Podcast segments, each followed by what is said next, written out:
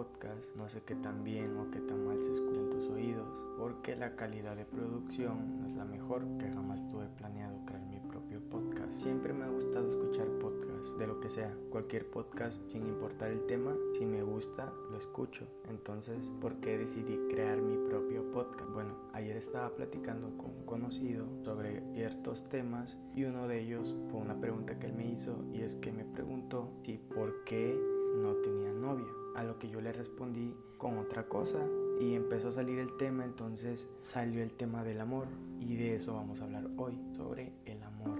La verdad es que no soy muy bueno, parezco tonto hablando solo y debo confesar que me da mucha pena. No sé si se está escuchando bien o se está escuchando mal, pero vamos a intentarlo, vamos a intentarlo. Entonces, para mí, ¿qué es amar? Bueno, yo creo que amar tiene que ver con procurar la libertad del prójimo y eso a veces no te incluye. Así que procurar la libertad del prójimo, aunque no te incluya, es el mayor acto verdadero del amor. El resto siempre lo tenemos que poner con otra palabra. Por ejemplo, amor verdadero, amor abierto, amor incondicional. Siempre hay una palabra detrás de amor y no entiendo por qué. Ni que hubiera amor falso, amor cerrado amor incondicionado.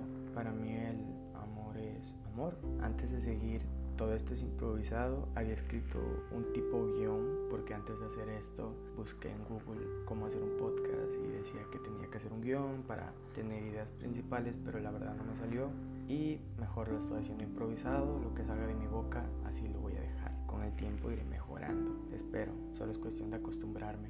Es difícil definir el amor porque es una energía enorme, pero creo que tiene que ver con algo que va de aquí, o sea, de nosotros hacia afuera. No sé explicarlo de otra forma, solamente sé que va de uno hacia otro y no tenemos que recibir nada del de enfrente para amarlo. A la gente le enoja que se lo diga, porque creen que soy un loco, que busca libertinaje, que quiere agarrarse a todas y no, no me refiero a eso.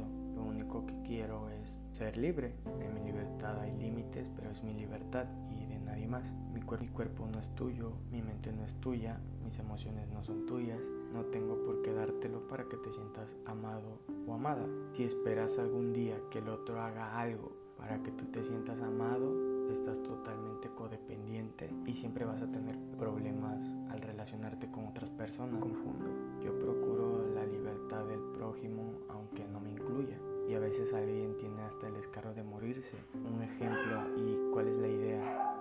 Bueno, si tú tienes, por ejemplo, un tío o incluso una mascota y esa mascota o esa persona se muere, no dejas de amarlo, lo sigues amando, aunque ya no esté. Es diferente cuando es tu pareja. A veces siento que es más fácil que alguien muera a verlo con alguien más, porque no sabemos amar a menos de que la otra persona sea de nosotros. O sea, te amo pero si eres mío, si no, no te amo. No sé si entienden la idea. Y por eso nos tardamos seis meses de discusiones, peleas, para ver si así un día festejamos con nuestros amigos el que ya no amas a esa persona que un día amaste y entonces puedas decir, ya no lo amo. Pero tuviste que esperar seis meses a algo que es natural, o sea, cuando no existe una conexión con alguien, es natural que en algún momento esa poca conexión que tengan se rompa. Entonces, ¿cuál es mi consejo? Ama aunque esa persona ya no quiera estar contigo, ama aunque se vaya con alguien más, ama aunque ese alguien sea para ti lo peor de este planeta.